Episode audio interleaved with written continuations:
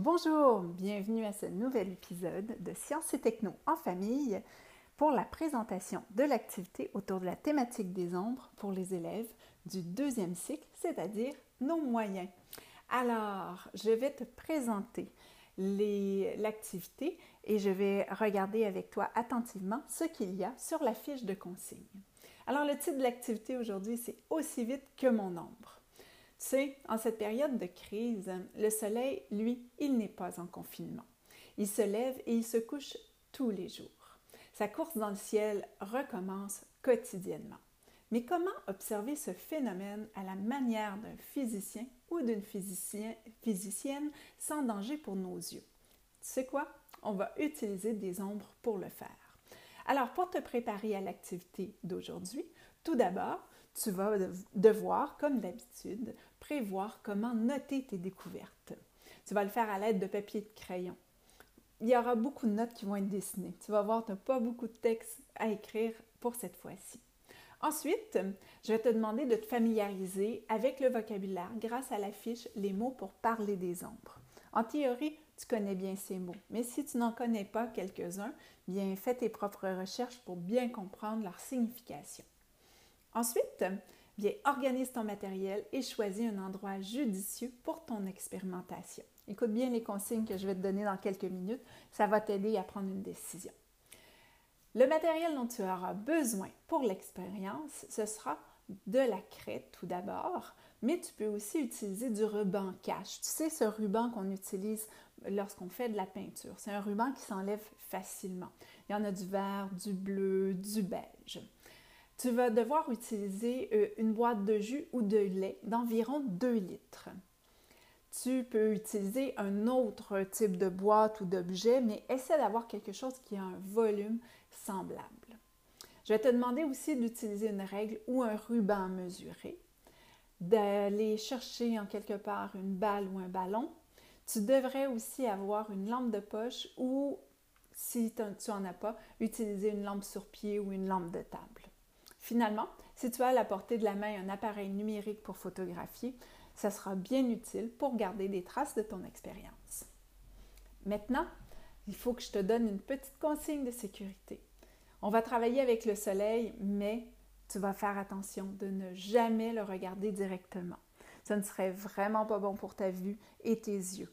Donc, on préserve notre vue en ne regardant jamais directement le soleil. Ensuite, bien, c'est le temps de passer à l'action et ça va être le temps d'expérimenter. Tu vas devoir être vraiment méthodique et observer attentivement ce qui se passe lors de cette expérience-là. L'expérience va se dérouler en deux parties. Une première partie qui va être d'observer le phénomène des ombres au cours de la journée et la deuxième partie sera sur expliquer le phénomène du lever et du coucher du soleil. Donc, c'est deux expériences distinctes.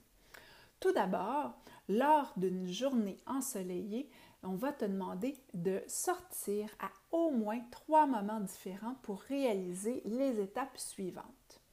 La première étape, c'est de prendre un contenant de, euh, carton d'environ 2 litres, le placer bien au soleil et de tracer le dessous de la boîte au sol.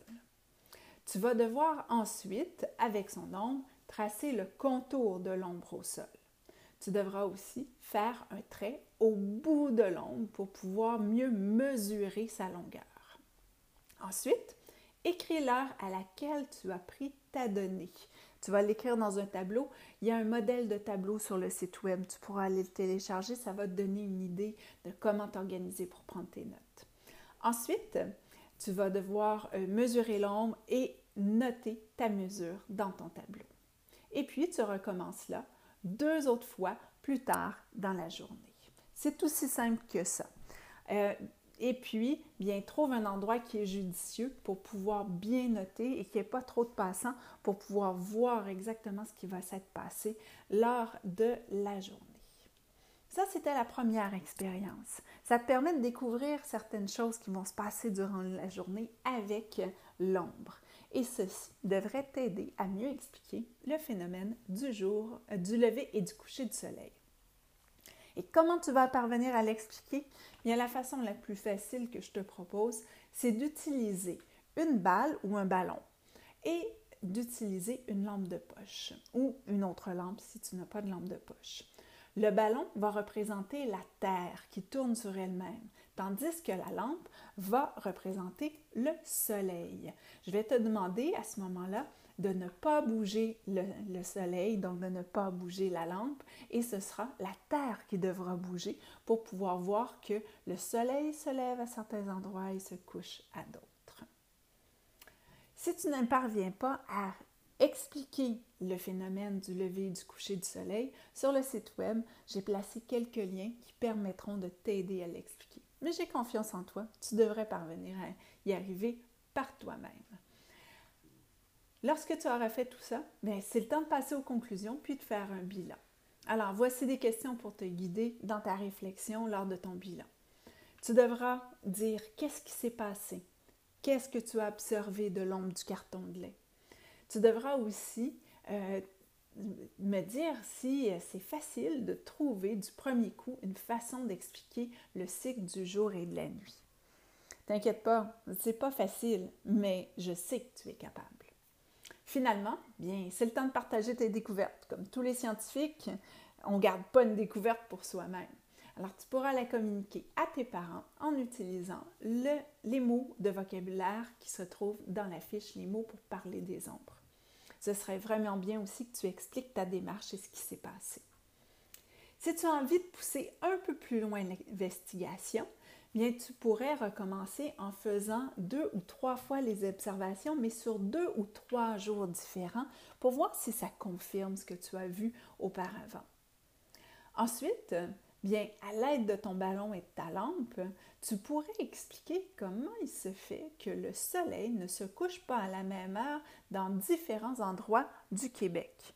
Tu pourrais par exemple prendre Montréal et Gaspé, aller euh, noter l'heure du lever du soleil et à Montréal et à Gaspé et voir la différence qu'il y a entre les deux. Y a-t-il une différence? Pourtant, ce sont deux villes qui se retrouvent au Québec. Je te laisse le découvrir. Si tu ne sais pas où trouver l'heure du lever du soleil, va voir sur un site de météo. C'est toujours là. Et puis, bien, pour nous, c'est tout pour cette semaine. Alors, je te souhaite une belle semaine, de belles activités et au plaisir de te reparler sur Sciences et Techno en famille. Cette capsule audio a été conçue et réalisée par Geneviève Morin, conseillère pédagogique en sciences et technologies à la Commission scolaire de Montréal.